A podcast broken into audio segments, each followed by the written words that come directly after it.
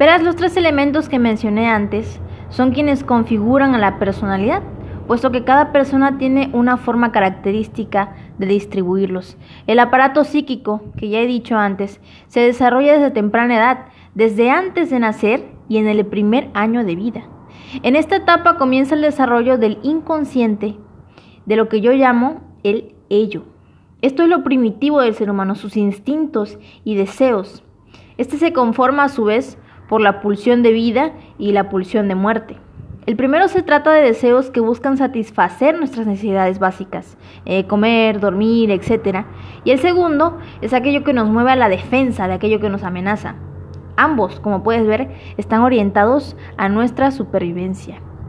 Pero el ser humano es civilizado, por lo que al crecer se encuentra inmerso en una sociedad que no toma de la mejor forma estos instintos, por lo que estas pulsiones son reprimidas a través de las normas sociales y es aquí en donde se da origen a lo que yo llamo el super yo. En este se albergan todas esas reglas, normas y deberes eh, que nos impone la sociedad, por lo que funcionan como un regulador del ello.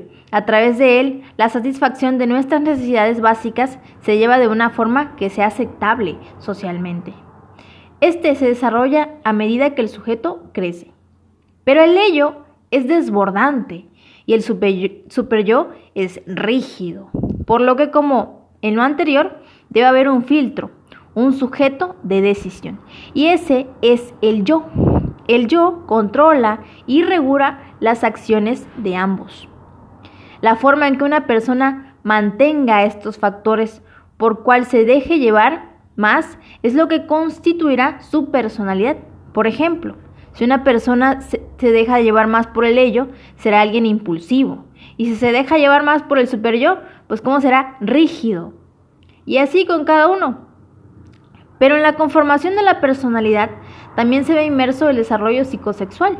Este se divide en etapas a las que yo llamo oral, anal, fálica, de latencia y genital. En esta se da un desarrollo sexual, pero no hablamos de algo erótico, Debo aclarar eso. Se trata de una energía que busca placer y vínculos afectivos y que se va reprimiendo, controlando con el avance de las etapas mencionadas. La forma en que la persona llegue a equilibrar sus instintos, las normas sociales y la energía sexual es lo que conformará la forma de su comportamiento y por lo tanto va a conformar la personalidad del sujeto.